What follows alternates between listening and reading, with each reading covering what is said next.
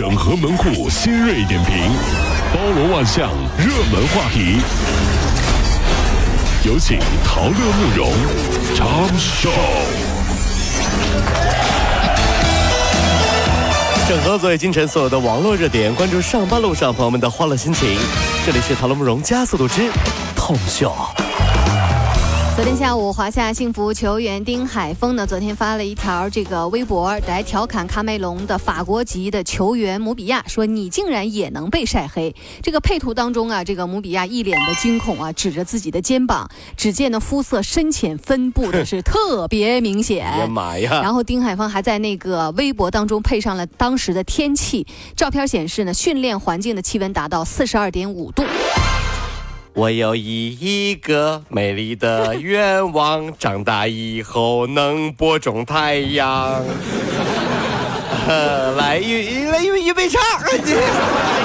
非洲的在杭州工作的朋友啊，申请探亲假，表示要回非洲避暑了啊！哎呀，受不了了，我想回我的老家避暑。老家，老家。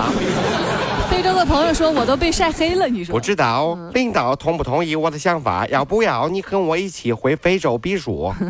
你你想跟我回去避暑吗？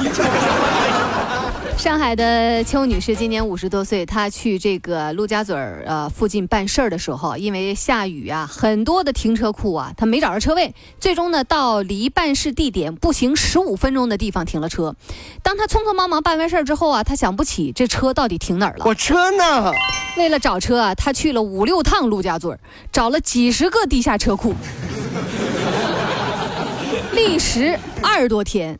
呃，最后呢，打幺幺零，幺幺零都帮不上忙。后来他向上海的某家电台求助，在强大的听众朋友的帮助之下，这车终于找到了。可是呢，邱女士却为此支付了两千块钱的停车费。火，两千块呀！哎呀，哎呀！所以啊，我决定以后啊，开发一个叫车的软件，不是找车的软件。不是，我跟你说，不管啥软件，早就有了。哦，那种都不人性化，太不人性化了。我的是啊，我按一下，会特别大声的喊。爸爸，你是不是傻？爸爸，爸爸，爸爸，爸爸，我在这儿呢，爸爸，我在这儿呢，我在这儿呢，爸爸，爸。后来我开发出来之后呢，声太大，太恐怖，嗯，造成了很多啊女士啊，就半夜啊去找车的恐慌，被迫停止。大半夜晚上凌晨两点多，突然一下，爸爸在这儿，吓人的，这是。近日在河南郑州，一女子啊在银行大堂。大哭，大声哭喊。她说啊，这四年前自己通过银行人员办了十六万的理财产品，没有想到啊，如今却变成了终身保险产品啊！只有到了一百岁或者死后才能拿钱，真的是崩溃了。嗯，钱还在，人没了。嗯，人还在，没钱了，是吧？最郁闷的两种状态都具备了。哎呀，各位啊，这个办理理财产品啥的时候一定要谨慎啊，各位啊，这是。一名男子啊，用食物来引诱小狗，随后呢，举起菜刀砍向小狗，小狗痛苦挣扎，送到医院后呢。呃，没有办法治疗而安乐死了。事后呢，这个男子呢被这个住宅呀就被人肉肉肉肉出来了，百余名啊就是上门啊要求他说你给我道歉。对。但是这名男子呢拒绝道歉，并且还辱骂人群，然后他被民警给带走了。对于那些虐待小狗小猫的人啊，我首先觉得需要心理辅导。我始终相信虐猫虐狗的人啊都是虐待这个人的一个起步和先决，对不对？嗯。先让他们学会怎么做狗。再让他们做回人，好不好？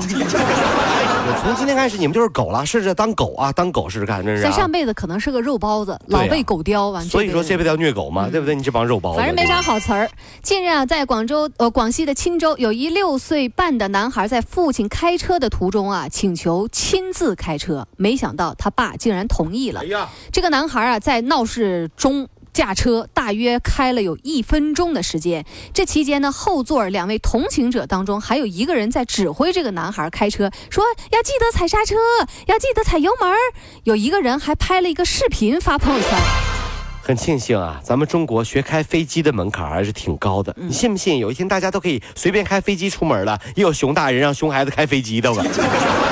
你信不信？这这帮大人脑袋想什么呢？这。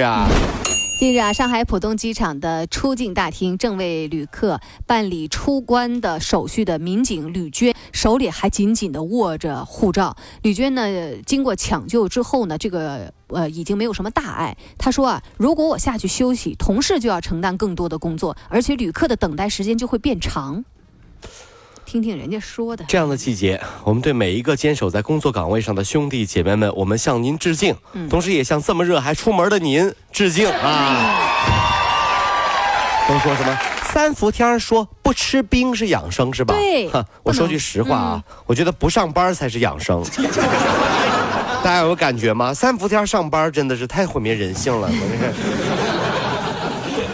近日，在广东中山利和广场有一家服装店里面有这个女顾客在试衣服的时候发现，哎呀，试衣间里面被人装了摄像头。哎呦，臭流氓啊！店员随后就报警了。那十一号那一天，嫌疑人黄某啊，男，二十六岁，是广州人，被抓获归案。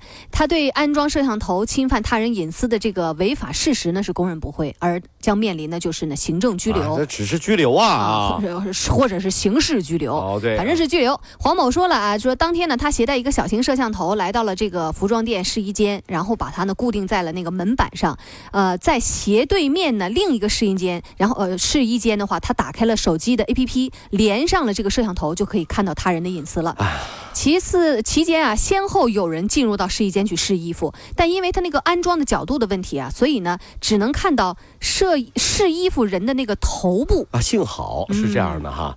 那么结果看到摄像头，我曾经问过一个人，我说：“哥们儿哈，你这如果有摄像头这对着你的话，你该怎么样？”啊，那哥们儿这么说的。那我就开始直播了呀。哎呀，这 这来来来来，走一走六六六，哎，这小爱心走一波，哎，来来有请啊，法拉利来走一个，各位来来，大哥给你跳个舞啊，一人我饮酒醉，醉。